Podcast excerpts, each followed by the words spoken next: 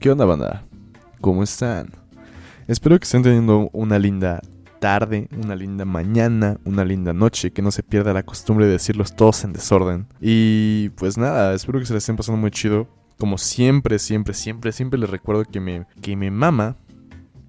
Y yo espero que estén haciendo algo que neta les, les esté llenando su corazoncito de felicidad, vaya. Pero bueno, ahorita estaba grabando unas cosas para radio y bueno, quise abordar como temas de ansiedad y cosas así con mi equipo y está muy chido y no lo niego y está cabrón, ¿no? Pero me hizo pensar como en un contexto muy personal, ¿saben? Porque creo que ya lo he dicho varias veces, o si no, pues la primera vez no importa.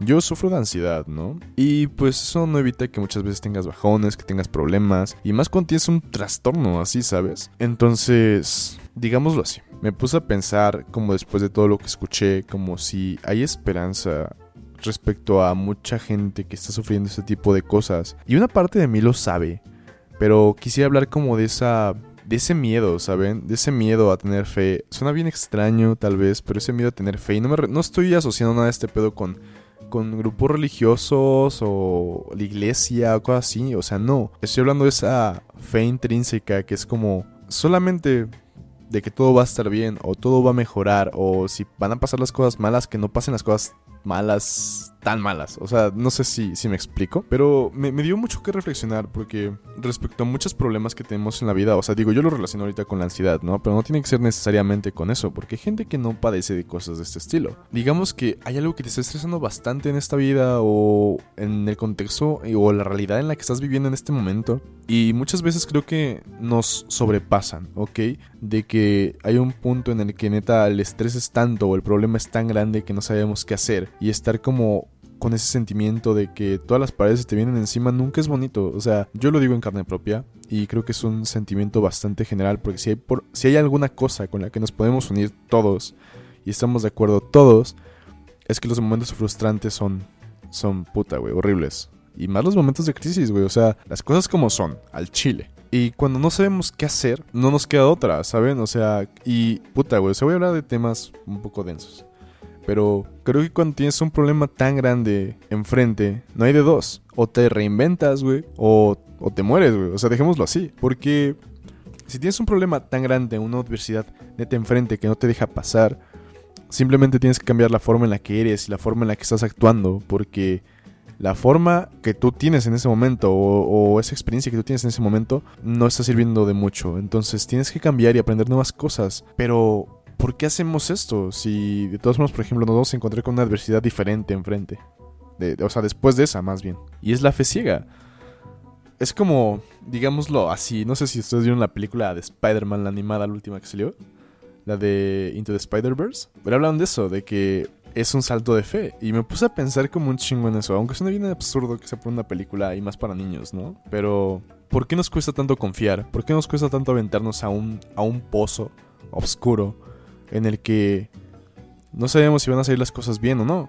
Y ese es el chiste de la vida, siento muchas veces, porque no te puedes estar mortificando todo el tiempo por problemas que pueden venir porque son miedos irracionales, porque ¿cómo le tienes miedo a algo que no tienes enfrente todavía? Y eso no es una forma de vivir, pero tampoco te puedes estar atando al pasado y a problemas que ya tuviste, porque ya no están ahí tampoco. Entonces, simplemente te tienes que parar, tienes que respirar y decir como, bueno, espero que todo lo que pase a partir de este momento pase como tenga que pasar y que yo lo pueda afrontar de la mejor manera. Así sea bien o mal, pues que pasen las cosas y lo voy a aceptar.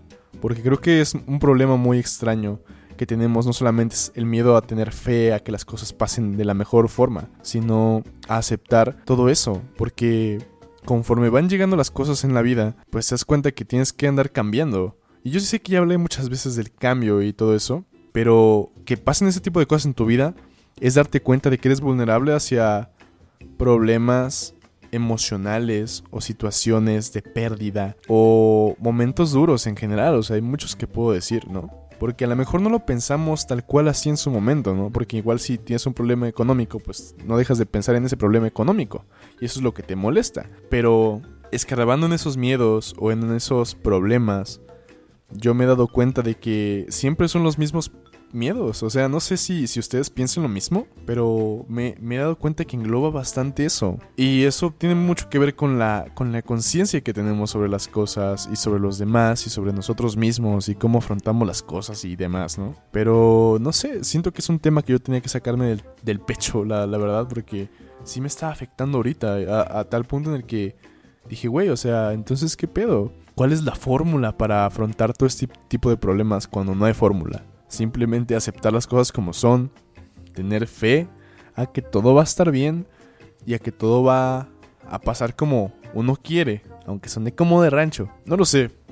Tuve una sensación y un sentimiento muy extraño cuando pensé todo esto porque fue como de, güey, ese pensamiento es un poco como que da miedo, ¿no? Como de decir, ¿cómo, cómo chingados te vas a enfrentar algo con los ojos cerrados, güey, ¿no? Pero a la vez da mucha libertad porque te quitas de encima esa ansiedad y esos problemas o, esas ¿cómo decirlo? Esos prejuicios sobre el futuro que uno está cargando todo el tiempo. Y no sé, tenía ganas de contárselos a ustedes. No sé qué piensen como cada, como cada día, cada semana, cada vez que yo hablo hacia este micrófono o sea, hacia ustedes.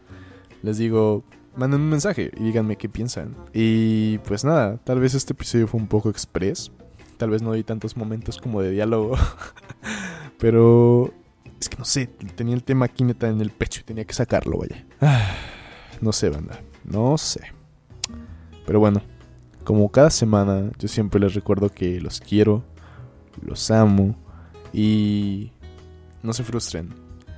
Déjenlo fluir, quítense de encima esos prejuicios, esos miedos, porque tú que me estás escuchando vas a estar bien, no importa en qué situación estés.